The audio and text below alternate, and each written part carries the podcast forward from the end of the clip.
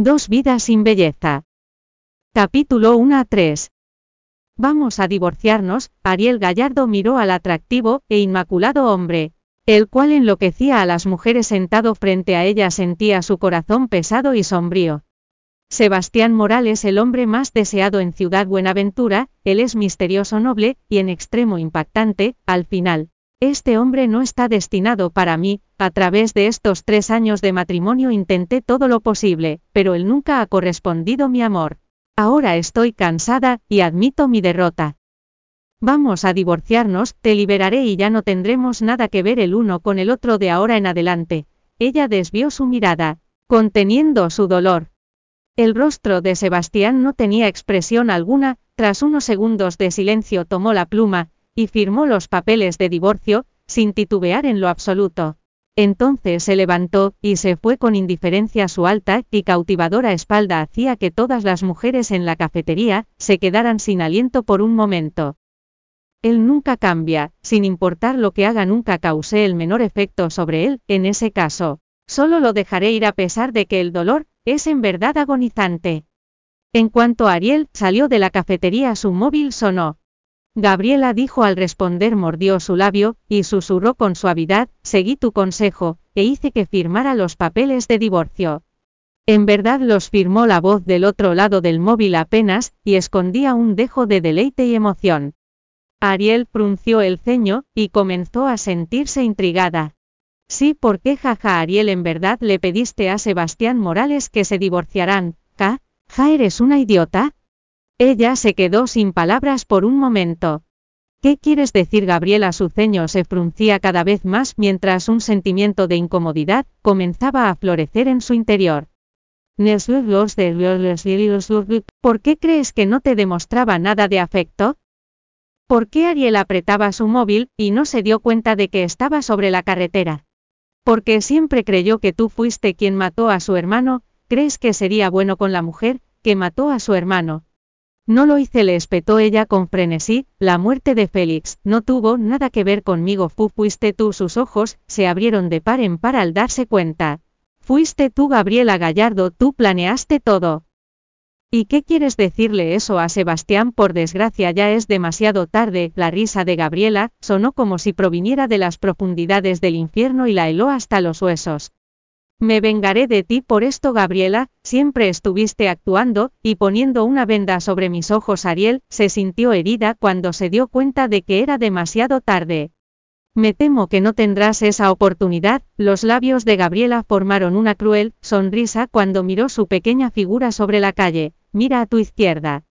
Ariel giró su cabeza por instinto hacia la izquierda, pero al hacerlo sonó un ensordecedor choque, y sintió un agonizante dolor que la envolvió, ella cayó al suelo como si fuera una hoja movida por la brisa, después de que la golpeara un camión.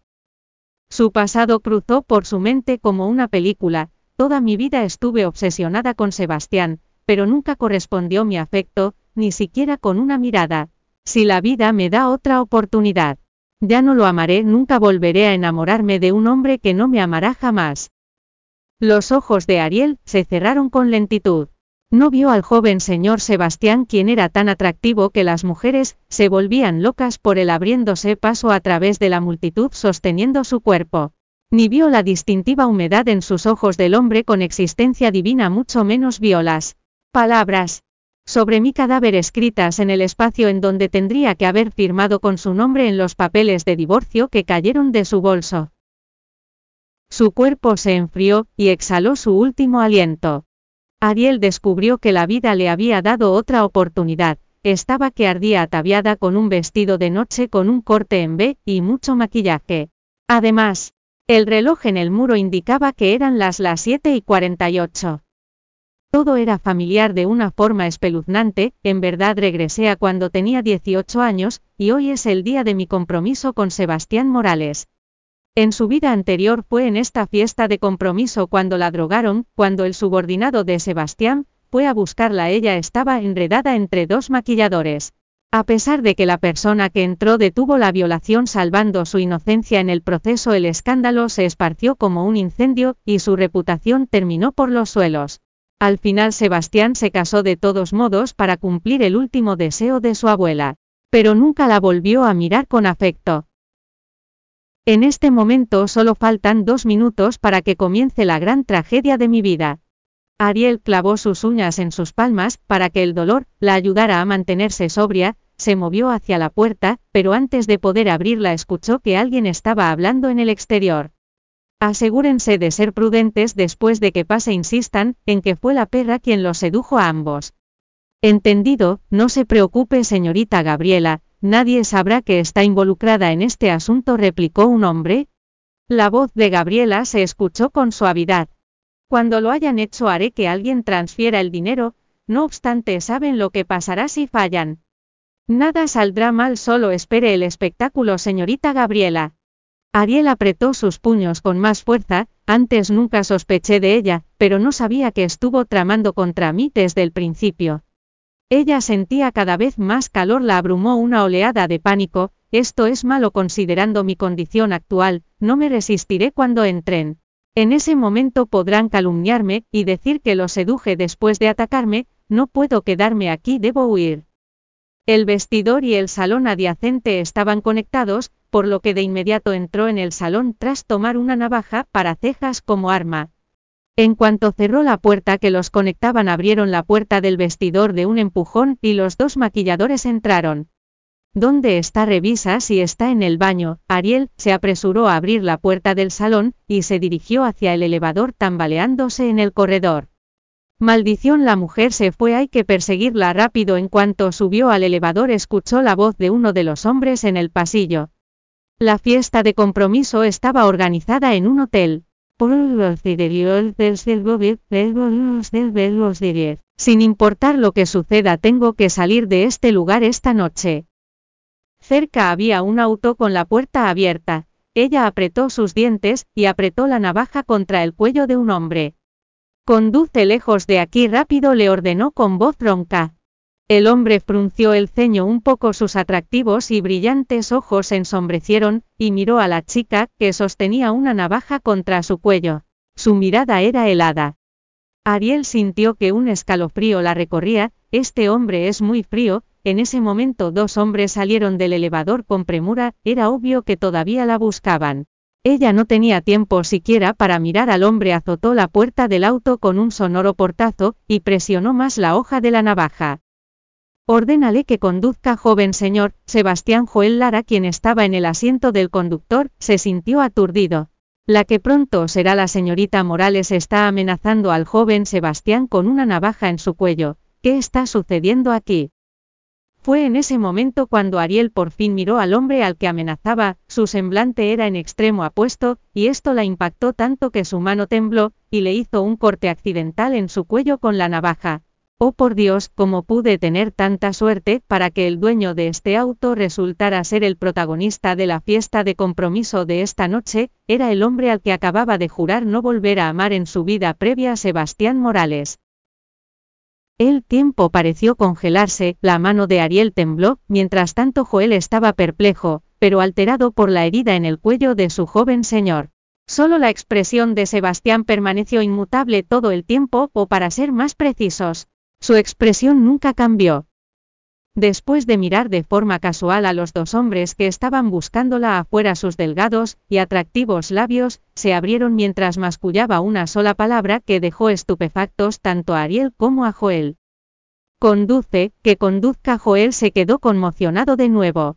Esto quiere decir que el joven señor Sebastián está cediendo ante su amenaza, pero él es como un dios en Ciudad Buenaventura cuando ha cedido, ante las amenazas de alguien es más sostener una navaja contra su cuello. Muerte. No obstante, Ariel ya no podía pensar, en cuanto el auto salió del hotel su agarre se aflojó, y la navaja se le escapó de su mano. Sebastián alargó sus dedos al ver esto, y la navaja cayó en su palma, él tan solo la arrojó a un lado. A dónde quieres ir su voz, era hipnotizante de forma indescriptible tanto que Ariel nunca se cansaba de ella la hechizaba cada vez que escuchaba su grave y sensual voz. Ella tomó su camisa de forma inconsciente mientras el fuego en su interior amenazaba con hacer que se incendiara, y su mente se volvía borrosa, sin embargo un pensamiento permanecía en su mente. Sebastián Morales le costaba trabajo respirar, y jadeaba su voz estaba cada vez más ronca, no te amaré nunca me enamoraré de ti eres un bastardo. Las manos de Joel temblaron, y casi sacó el auto del camino.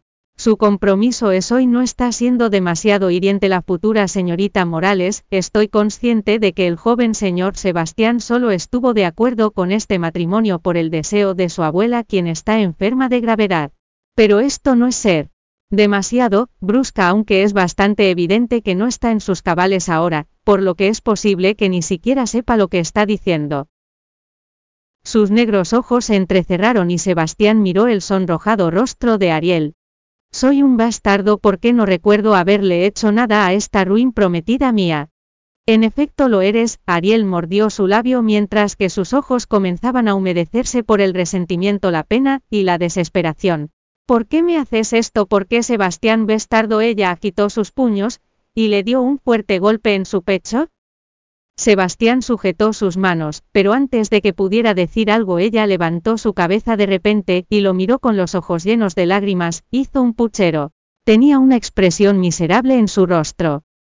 Sebastián no me siento bien, a ah, su expresión era tan lastimera que uno en verdad sospecharía que le hicieron algo cruel. En ese momento la cabeza de Ariel comenzó a girar, y su visión se volvió borrosa, tras su rabieta la droga comenzó a correr por sus venas, tengo tanto calor, y me pica como, si una cantidad incontable de hormigas estuvieran pululando por mi cuerpo. Ella continuaba inclinándose contra Sebastián, hasta comenzó a frotarse contra él.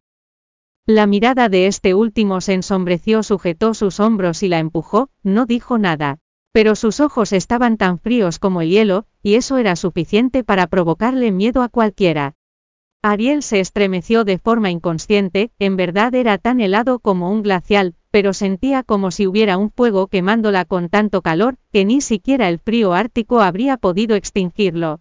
Los efectos de la droga empeoraban con el paso del tiempo, y ni siquiera podía ver a la persona frente a ella, estiró su mano, y comenzó a jalar el cuello de su camisa. Hace tanto calor, hazme tuya ahora. Un joven señor Sebastián parece parece que algo malo le pasa a la futura señorita Morales. Joel quien estaba conduciendo miró por el retrovisor. Sebastián agachó su cabeza y miró a Ariel, solo para darse cuenta de que ella había abierto sus piernas para él mientras estaba distraído.